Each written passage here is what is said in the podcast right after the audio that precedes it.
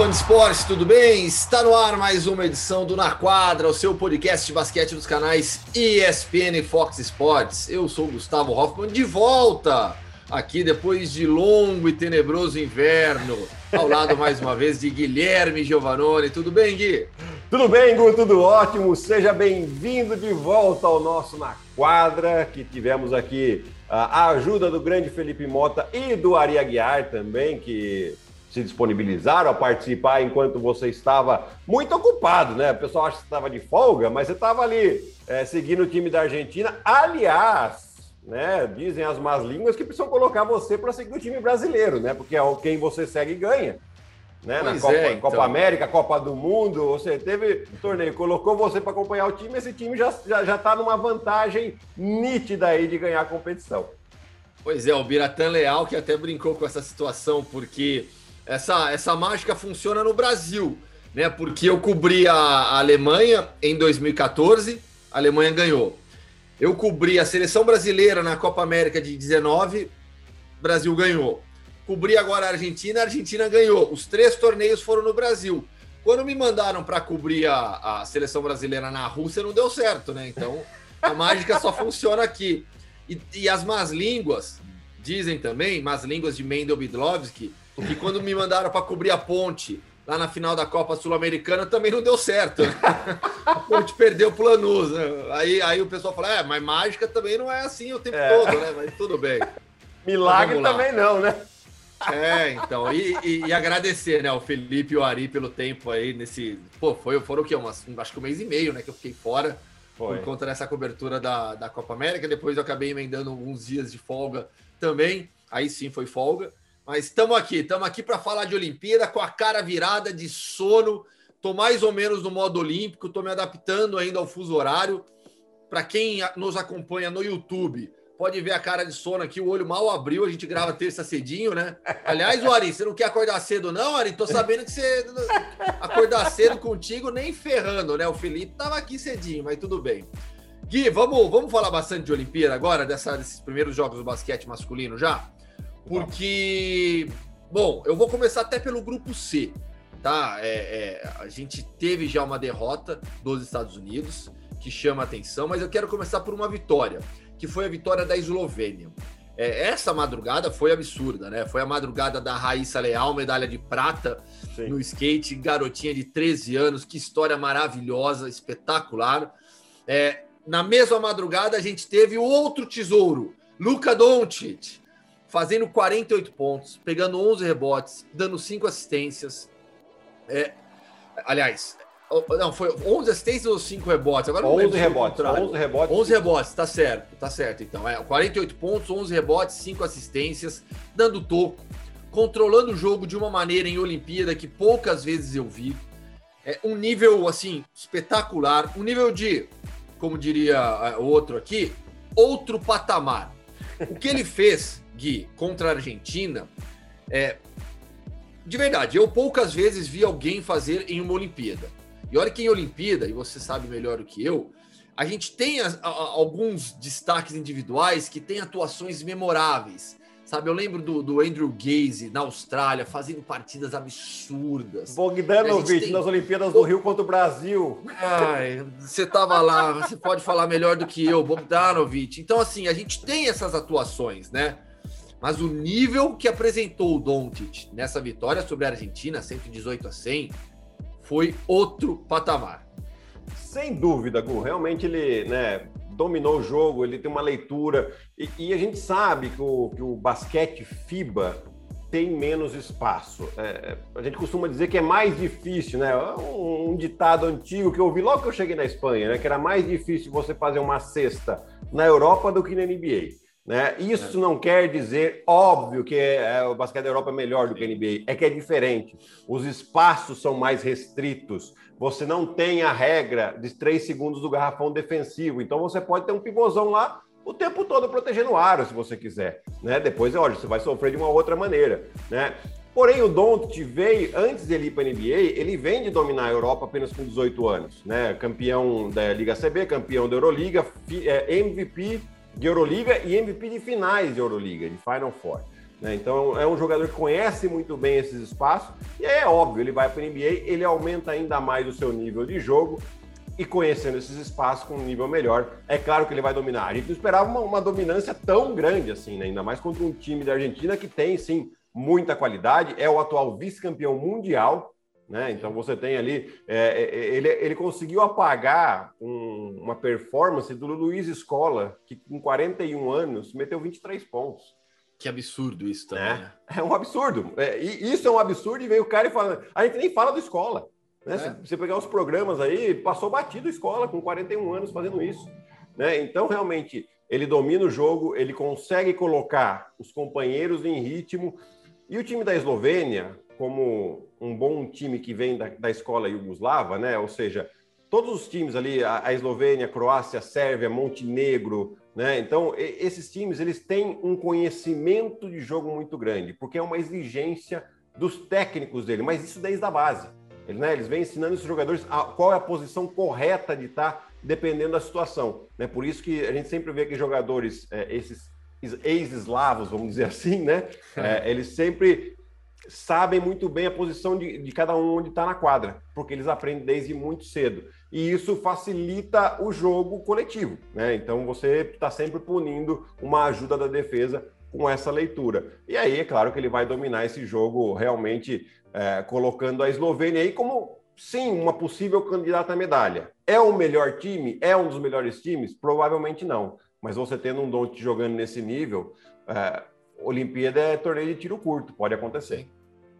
E, e nesse grupo, é um grupo já que você tem uma quarta força, que é a seleção japonesa, do Rui Hashimura, que perdeu na estreia 77 a 88 para a seleção espanhola. A gente tem Espanha, Argentina e Eslovênia, três equipes fortíssimas. É, na segunda rodada, Eslovênia e Japão, Espanha e Argentina. A gente já vai ter um jogo é, de vida ou morte para a seleção é, argentina nessa segunda rodada. Contra a Espanha, que nessa vitória contra o Japão teve o Rick Rubio como cestinha grande destaque, o Claver também jogando muito bem. E acho que é bom a gente lembrar também aos ouvintes, né? porque ficou até, eu até fui caçar um pouquinho qualquer modelo de disputa, porque nas últimas Sim, Olimpíadas eram dois grupos de seis, classificava os quatro primeiros, cruzamento olímpico, Pronto, muito simples. É, esse ano, né, acho que fizeram uma consulta com a Federação Carioca de Futebol para fazer como é que a gente pode complicar um pouquinho aqui, né? Então, são três grupos de quatro, os dois primeiros de cada grupo se classificam automaticamente e os dois melhores terceiros, né? Então, assim, por isso que é importante esses jogos, principalmente para a Argentina. A Argentina sai numa desvantagem muito grande, porque perdeu Exato. por 18 pontos uh, para a Eslovênia, que é uma vantagem larga, né? e isso pode pesar sim é, na, na, seleção do melhor terceiro lugar. Então esse é um, um jogo de vida ou morte assim para a Argentina. Eu ainda acho que eles têm chance de se classificar mesmo em terceiro. Sim. Porém, eles vão ter que fazer aí dois ótimos jogos contra Japão e Espanha. É, isso, isso é legal, né? Até para explicar também, para quem ficou na madrugada vendo a vitória da Eslovênia, por que, que o Doncic não saía de quadra. Né, o jogo definido, vitória da Eslovênia, mas o Doncic ficou até o final. Claro que pelas marcas pessoais também, mas pela importância da vitória larga, né, de você fazer um bom saldo também em um grupo tão difícil. É, Eslovênia e Espanha, a Espanha pode ganhar tranquilamente, a Eslovênia sabe disso, é um jogo, um jogo de, de altíssimo nível. Então, por isso que o Doncic também ficou em quadra até o final. Então, no grupo C, estamos nessa situação. Agora a gente vai para o grupo A, Gui, onde é, a França ganhou dos Estados Unidos na primeira rodada. É, eu, eu, eu, não vou chamar de surpresa, porque para mim não é uma surpresa. É, a gente esperava uma vitória dos Estados Unidos? Acho que sim. É, o normal seria uma vitória dos Estados Unidos, mas também é normal uma vitória francesa. A França já tinha vencido os Estados Unidos no Mundial. Essa seleção norte-americana perdeu dois amistosos para a Austrália e para a Nigéria. É um time espetacular no talento, mas que até agora não se provou em quadra ainda como uma equipe forte coletivamente. E aí eu já queria que você falasse um pouco mais, Gui, sobre. É, você começou a abordar já essa questão é, no assunto Eslovênia e Luka Doncic, que, que são as diferenças de jogar o basquete FIBA e jogar a NBA. Por que, que o Damian Lillard não consegue ter o volume de jogo que tem na NBA? Por que, que a seleção norte-americana, mesmo com todo esse talento, não consegue mais se impor como fez em outros tempos? E aí eu queria que você falasse um pouco sobre essas diferenças de FIBA e NBA. Gu, eu acho que aqui a gente tem dois fatores fundamentais por que os Estados Unidos têm certa dificuldade. O primeiro é essa regra dos três segundos defensivos. Por que é tão importante? Por que né, eu, eu sempre insisto nisso? Porque quando você pode ficar dentro do garrafão, as ajudas elas chegam mais rápidos. As ajudas chegando mais rápido, o homem que marca o homem da bola, ele, ele pode pressionar mais o cara que está com a bola, que vai jogar um contra um eventualmente. Né? Então ele tira um pouco mais esse arremesso da longa distância, forçando o cara a bater para dentro, sabendo que a ajuda chega rápido. Então, esse é um fator extremamente importante. O tamanho da quadra é um pouco menor, a, a linha de três é um pouco mais perto também, o que é, agrupa mais os jogadores que estão dentro de quadra. E o segundo fator se chama Greg Popovich. Ah, mas o Greg, está tá criticando o Greg Popovich? Não, não é isso. É que o Greg Popovich ele é um, um dos maiores da história. Porém, o Greg Popovich é um tipo de técnico que precisa de tempo, porque ele, ele preza muito o jogo coletivo. Né? Então, ele, se a gente pegar o histórico do San Antonio Spurs, é com tempo, sempre de. Raramente, eles não ganharam nenhuma vez dois títulos seguidos, né? Então, porque ele precisa do tempo para trabalhar, muitas vezes ele coloca um jogador no banco porque ele está pensando no coletivo muito é, em, em, detrimento daquela vitória naquele dia, né? Porque ele quer passar uma mensagem para todo o grupo e que ele sabe que no longo prazo isso vai dar resultado. Olimpíada é um, é um torneio de tiro curto, assim como foi o Mundial. Né? Então, ele, ele muitas vezes quer, pode tentar fazer com que o time jogue de maneira de grupo, mas não dá tempo.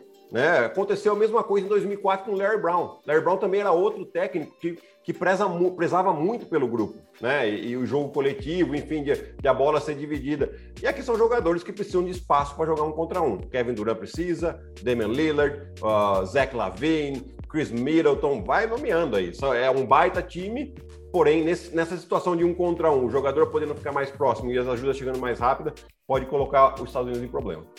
E é claro que do outro lado havia uma equipe fortíssima que também é candidata à medalha, a seleção francesa, que teve o Evan Fournier como grande destaque, é, Rudy Gobert controlando o garrafão, Nano decolou fazendo uma partida bastante regular. É, é uma equipe também fortíssima. A gente está falando dos Estados Unidos, de toda essa questão de adaptação, de dificuldade FIBA barra NBA, mas a seleção francesa hoje é candidata à medalha de ouro também. Assim, e, e, se você pegar todos esses jogadores, por mais tempo que eles já estejam na NBA, eles tiveram o crescimento deles jogando basquete FIBA. Né? Então, Sim. eles já têm esse conhecimento, eles já sabem uh, os, espaços, assim como eu falei do Luka Doncic. Né? Então, assim, isso ajuda o jogo coletivo, sim. E aí tem a qualidade. Fournier com 28 pontos, o Gobert protegendo bem o garrafão. O Gobert não precisa sair do garrafão. Você imagina o é. Gobert não podendo, eh, podendo tamanho, né? que ele quiser né? Facilita bastante para a defesa ali. E é um time muito forte.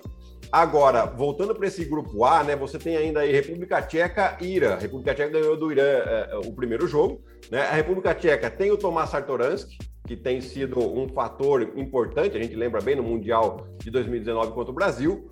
Né? Foi o porta-bandeira da, da, da, da, do país, né? Agora nessa na, na, abertura dos Jogos Olímpicos. Foi sim, foi sim. E, e assim, por que, que é importante esse grupo? Porque eu acabei de falar da Argentina, que tomou 18 pontos da Eslovênia e, e, e, preocupa. Por quê? Porque a República Tcheca aqui, eles conseguindo fazer um jogo apertado com os Estados Unidos, ou ganhar, né? Acho difícil ganhar, né? Mas se você consegue manter um jogo próximo no placar, com a vitória e próximo no placar com a França também, isso pode candidatar a República Tcheca a, a um dos terceiros melhores lugares, né? Né? Um dos, uma das duas vagas e terceiro melhor. E, e, isso pode complicar, sim, a Argentina caso eles não vençam a Espanha na, no próximo jogo. Pelo saldo, que é o que conta agora, os Estados Unidos estão na lanterna do grupo, né? Porque sim. o Irã perdeu de seis pontos e a seleção norte-americana perdeu de sete, 84 a 78 para a República Tcheca, 83 a 76 para a França sobre os Estados Unidos. Na segunda rodada, a gente tem Estados Unidos, já na madrugada dessa quarta-feira, Estados Unidos e Irã e depois República Tcheca e França, ou Tchequia, né? Como, como é a forma também correta de se falar e que eles têm pedido para se usar em língua portuguesa. Então, o grupo também. Assim, a tendência agora, Gui, acho que não vamos. Acredito que não teremos nenhuma surpresa com os Estados Unidos vencendo esses dois jogos. E aí vai realmente essa disputa de terceiro lugar para ver de quanto que a. como que vai ser o jogo da República Tcheca com os Estados Unidos e com a própria seleção francesa, né? Que agora passa a ser a grande favorita da chave. Vamos mudar de grupo? Vamos para o B, que é outro grupo emboladíssimo. Austrália, Itália, Alemanha e Nigéria. Poderia ser o Brasil, né? mas Alemanha, na estreia, perdeu para a Itália de 10 pontos, 92 a 82, o que mostra também o bom nível dessa seleção alemã. E a Austrália ganhou com facilidade de uma seleção nigeriana bastante promissora, que ganhou dos Estados Unidos, como eu falei agora há pouco, na, na, nos amistosos antes das Olimpíadas e que gerou uma expectativa grande também pelo alto número de jogadores na NBA. Deu a Austrália 84 a 67. A Austrália é um dos, dos favoritos na medalha, até mesmo a medalha de ouro, né? Estou até é. buscando aqui a, rapidinho o jogo para ver as estatísticas, mas você tem aí um Perry Mills, que, que tem muita experiência de NBA, o Joe Ingles, né, que é um jogador que tem experiência NBA e FIBA, porque jogou no Barcelona, jogou na Espanha, é, teve uma bela carreira, foi inclusive companheiro de quadra do Marcelinho Huertas, né, são muito amigos, né, mas é um time que joga duro, né? Você tem ali o Matisse Taibu, você tem o Dante Exxon também. É, olha o time que é feito, né? Além do Aaron Baines, né? O Aaron Baines que muito torcedor, principalmente do Toronto Raptors, não gosta muito, vamos dizer assim, mas é um jogador que tem qualidade, sim. E é um time que joga de maneira coletiva, joga de maneira inteligente. Né? Então, para mim, sim, é, é, um dos candidatos, uh, inclusive a medalha de ouro. Né? Você tem essa questão do, do jogo coletivo e do conhecimento FIBA uh, extremamente fundamental aqui. E, mas é, para mim, é, é, o grupo mais difícil, né, Gu? Você vê a Itália aí com Danilo Gallinari jogando muito bem, o Nicolo Melli, que sai, vai sair da NBA, né? Vai voltar para Milão agora. É, mas é um time que conquistou uma vaga super difícil contra a Sérvia, né? Jogando na Sérvia e sem o Danilo Gallinari, que estava nas finais de conferência com a Atlanta. Né? Então é é um time muito unido. Né? Lembra um pouquinho, inclusive, o time da Itália de 2004, que foi medalha de prata e perdeu para a Argentina na final. Né? Então, assim, para quem né, não acompanha muito basquete, a Itália foi medalha de prata em 2004 e de lá para cá não tinha participado de mais nenhuma Olimpíada. Né? Esse é o nível de dificuldade do basquete masculino uh, em Olimpíadas, voltando agora em 2021, 17 anos depois. É aquilo que a gente fala, né? A distância é, no masculino de uma medalha é, para o nono, para o décimo lugar é muito pequena. É, é, um nível muito equilibrado, né? E com as seleções batendo nos Estados Unidos ainda, você tira até aquela seleção que estava um pouco fora assim da, da curva, que era a seleção dos Estados Unidos. Então tá todo mundo no bolo. É, é muito equilibrado o basquete masculino. Para mim é, é, Bom, a gente aqui também é suspeito para falar, né? É, é absolutamente maravilhoso o basquete masculino em Olimpíada. Ô Gui, Antes, antes de, de passarmos aí para o draft, para falar do, do, início das trocas já na NBA, uhum. é, você esteve nas duas últimas Olimpíadas. Né? Eu queria que você contasse um pouquinho da experiência olímpica, porque, poxa, agora nessa madrugada, né, a gente está gravando na terça de manhã, a gente já falou da Raíssa Leal, agora na madrugada, hoje é terça, na madrugada dessa terça, é, tivemos a medalha de ouro do Ítalo Ferreira. Né? E aí eu até publiquei assim, campeão olímpico, caramba, né? Mas apenas estar em uma Olimpíada é, é algo mágico, é algo incrível. E você viveu a, o retorno do basquete masculino às Olimpíadas. Eu queria que você falasse um pouquinho de toda essa sua experiência. Gu, foi assim, uma coisa é, meio surreal, né? A gente estava há muito tempo, a gente se classificou em 2011 lá em Mar del Plata, numa situação bastante difícil que a gente teve, né? A gente foi desfalcado e, e ainda assim conseguimos a vaga. E, e, aí eu lembro que quando a gente chegou em, em Londres, em 2012, a gente chegou uma semana antes da gente começar a jogar, né? E o que eu achei ótimo, né? Porque eh, para mim demorou uns três dias para a ficha cair né? Você vai andar, ficar andando meio assim, meio abobalhado assim na, na, na Vila Olímpica, né? Fala, nossa, gente, olha onde eu tô e que legal. E foi ótimo, passou três dias, beleza. O dia a dia de normal, né? Trabalho, não que não estivesse trabalhando os dias, mas você ficava um pouco avoado, assim. E, e, realmente é muito gostoso o clima, porque você tá entre os melhores atletas, não só do Brasil, mas do mundo ali. Então, é, é o nosso prédio no Brasil geralmente tem um prédio só para ele. É, na, na, Vila Olímpica, porque tem uma quantidade de atletas é, relevante e, e, e, assim, o time Brasil, né, o COB, faz um, um, belo trabalho de montar uma estrutura muito bacana. Então a gente tem ali uma sala de, de, de convivência com os outros atletas. Talvez esse ano não, não, esteja tanto assim, né? Por causa da pandemia, para não poder ficar tão junto assim, né? Sim. Mas é, realmente, assim, você poder comemorar com os outros atletas a conquista de um terceiro para o Brasil isso é, é realmente legal. fantástico, né? Porque a gente tá ali, lógico, a gente tá competindo, mas a gente tá como torcedor brasileiro ali, né? E isso realmente não tem preço, né? É uma sensação que uh, é, é inigualável. Realmente você está entre os melhores e torcendo ainda para companheiro seu de outras modalidades. É, é, é, gostoso, cara. É gostoso. Você fica ali e aí você conversa, você entende um pouquinho quais são as dores das outras modalidades, as satisfações que você tem. Né? Você tem uma, uma vivência um pouco maior dentro de outras modalidades. É algo mágico demais. E eu, eu já falei aqui várias vezes e, e insisto assim, eu, eu, sou um enorme admirador dos atletas, né? o atleta profissional, porque as pessoas acho que às vezes não, não, não, não, não entendem toda a trajetória, né? Quantos ficaram pelo caminho para alguém se tornar profissional? E eu não estou falando aqui de campeões. A gente, quando a gente fala de Olimpíada, estamos falando, obviamente, do Olimpo do esporte, dos melhores. Né? Mas eu tenho uma enorme admiração pelo atleta profissional, porque eu sei o quanto foi difícil chegar até ali. Quantos quiseram e não conseguiram, quantos quiseram e não puderam. Então, ser um atleta profissional é, é, é, é uma honra muito grande e é resultado de um esforço, de uma dedicação, de muito empenho por toda uma vida, por toda uma trajetória. Chegar numa Olimpíada, então, ah, meu Deus, e aí eu vejo. E, e, aí eu vejo, Gui, isso me isso acaba. Eu, eu, eu, nem gosto de falar dessas coisas negativas, mas eu acho importante a gente é, é, é, mostrar que tem gente que pensa assim, para todo mundo perceber que isso não pode acontecer, né? A gente minimizando, por exemplo, medalha de bronze, às vezes. Não, minimizando o atleta que chega é, em final e não ganha. Caramba! Imagina estar em uma final olímpica. É. Só isso. Estar em uma Olimpíada já, já, já é o máximo. Estar em uma final olímpica, ganhar uma medalha, caramba! Sabe? E, e a gente tem que sempre lembrar que, infelizmente, a, a, nossa política esportiva no Brasil, e isso não é de hoje, tá, gente? Isso aí é de, desde sempre. A gente não tem uma política esportiva boa, né? Hoje os esportes não, não estão onde deveriam estar, que é na escola, para que todos pudessem ter acesso, para que todos pudessem conhecer cada esporte. E aí sim, né, poder escolher. Né? Isso não existe e, e infelizmente é, a, a, o esporte na escola está sucateado, não tem, é muito pouco. E esse seria o caminho. Né? Então, assim, o, o cara que chega na Olimpíada já é um vencedor principalmente usando a camiseta do Brasil, né? Porque é difícil, a gente tem muito pouco apoio. É, hoje diminuiu um pouco isso, mas eu lembro muito bem no início da minha carreira, o pessoal perguntava para mim o que você faz da vida. Eu falei, eu jogo basquete. Ah, mas não trabalha? A resposta que eu tinha, ah, mas você não trabalha? Fala, não, Você o trabalho é o, é, o, é o basquete, né? E, e, e, hoje já mudou. Hoje, bom, eu né, não estou mais jogando, não tenho a, a, oportunidade de saber se é essa a resposta ainda. Eu não ouvi nos últimos anos da minha carreira, né?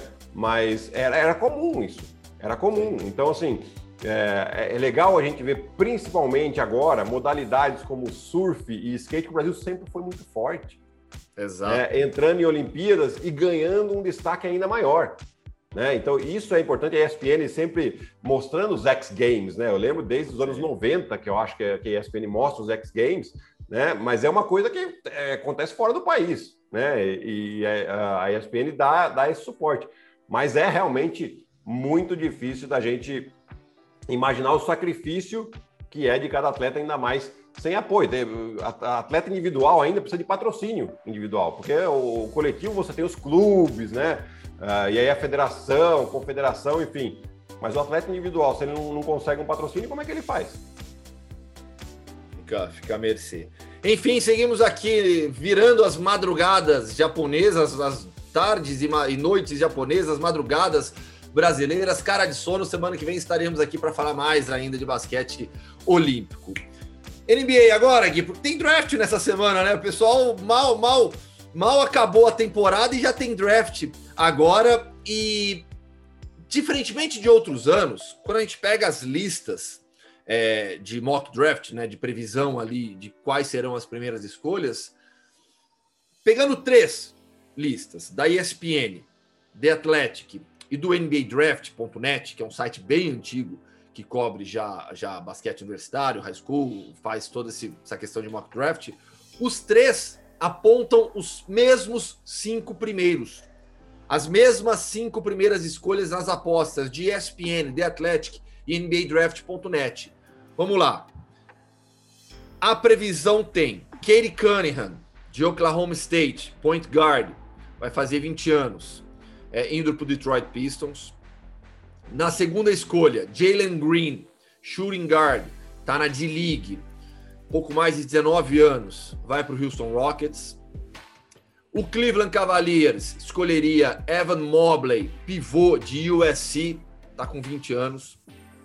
O Toronto Raptors ficaria com o Jalen Suggs, armador de Gonzaga, pouco mais de 20 anos. E na quinta posição, a expectativa é que saia o Scott Barnes, ala pivô de Florida State, vai completar 20 anos, iria para o Orlando Magic. Gui. É, basicamente é, são esses cinco. Assim, eu não vejo. Lógico, o Cade Cunningham está um pouquinho à frente, talvez, aí, né, de, como cotado. Mas aqui vai dos, da necessidade dos times, né? Um pouco. O Detroit precisa de um jogador, sim, um armador que tenha ponto na mão. Então talvez o Cade Cunningham né, seja a escolha aí mais fácil, entre aspas, né? Uh, mas se você, por exemplo, o Houston, que já é o segundo, ele já tem lá o Kevin Porter Jr., que fez uma boa temporada, depois de muitas polêmicas fora de quadra, e ele foi trocado e acabou tendo um espaço importante. E você tem o John Wall, são dois armadores. Né? O Jalen Green também é um armador. Né? Então, ah, pode ser o melhor jogador e depois, eventualmente, você vê o que faz com o Kevin Porter, ou você tenta trocar o John Wall, enfim. Ou você pode ir para um jogador como o Jalen Suggs. Não, Jalen Suggs não, o, o, desculpe, o Evan Mobley. O Evan né? Mobley. Né? Que é um jogador mais próximo da cesta, que tem um arremesso de fora, né? Ou até cair um pouquinho mais para trás, escolher um Scottie Barnes, que, que é um ala e tem uma, uma boa qualidade que possa completar um pouco mais esse time. Então, vai muito disso também a escolha do draft, né? Outro ponto importante de draft, todo mundo fala, ah, esse jogador tem um futuro maravilhoso, né? E, e, tem muita especulação, né? Mas vai muito da qualidade do time em desenvolver esses jogadores, né? Então, você pega aí alguns times, para mim, vem fácil na cabeça. É, o Oklahoma City Thunder desenvolve muito bem jogadores. O Boston Celtics desenvolve muito bem jogadores. O San Antonio Spurs desenvolve muito bem jogadores, porque nos últimos anos eles tiveram só escolha lá para baixo, né? Porque o time que vai sair pelo playoff não tem escolha alta. Né? Então ele pega esses jogadores de escolha baixa e consegue desenvolver muito bem. Né? Então, uh, isso é um fator que conta muito, conta o espaço que o jogador vai ter, o tempo de quadra que ele vai ter. Né? É, isso são fatores que podem falar, ah, essa foi uma boa escolha ou essa não foi uma boa escolha. Então, vai também da mentalidade da equipe em desenvolver esse jogador e aí sim a escolha na posição correta que mais precisa e aí tem tudo para estourar mesmo. Sobre, sobre talento, né? O, o, o Cunningham, o Kerry Cunningham, é disparado o melhor jogador dessa classe? Não sei se disparado, mas é, é, o melhor, assim, né? Eu não vejo assim uma disparidade muito grande, por exemplo, como a gente pegar a classe do, do Zion e o Jamoran em relação aos outros. Aí você tem até o RJ Barrett jogando bem, mas assim, é uma, essa sim é uma discrepância. Ou do próprio Trey Young e Luca Doncic do resto da classe, com o DeAndre Ayton aí despontando agora, né? Então você sim. tem realmente é, é, isso sim é uma diferença muito grande. Aqui eu não sei se tem essa diferença tão grande assim, né? Mas é sim o melhor jogador. Vamos lá, é, draft então nessa quinta-feira, tá, fã de esportes? Transmissão dos canais ESPN e Fox Sports. Quinta-feira tem draft na tela dos canais ESPN. Gui, vamos começar também já com as trocas. O período de trocas vai, vai agitar nessa, nessa, nessa intertemporada da, da NBA. Não é oficial, porque não pode ser, mas o Memphis Grizzlies vai mandar para o New Orleans Pelicans Jonas Valanciunas e as escolhas nesse draft já de números 17 e 51 em troca do Steven Adams, do Eric Bledsoe e recebe as as escolhas números 10 e 40 desse draft, além de uma escolha protegida no draft de 2022 via Los Angeles Lakers. A avaliação geral dessa troca foi positiva para todos os lados. É, Memphis tentando liberar a salary cap, é, New Orleans Pelicans recebendo um bom pacote. É, qual que é a sua avaliação? A minha avaliação é que o Pelicans saiu ganhando e bem, né? Porque você está trazendo aí um, um pivô que tem muita qualidade, que é o Valanciunas. Fez uma temporada muito forte. Fez uma temporada muito forte, pode fazer uma ótima dupla com, com o Zion Williamson. Uh, você tira. O Steven Adams estava meio deslocado nesse time, eu não estava gostando muito dele, não. Né? E, e, e, assim, você começa a enxugar um pouco o elenco. Você tem sim um elenco jovem, Porém, você tem muito jogador, muito jogador jovem querendo lugar, então você, né, você tem que ter uma mescla aí de um, alguns jogadores um pouco mais experientes, com qualidade. Então, eu acho que o Pelicans saiu na vantagem, né?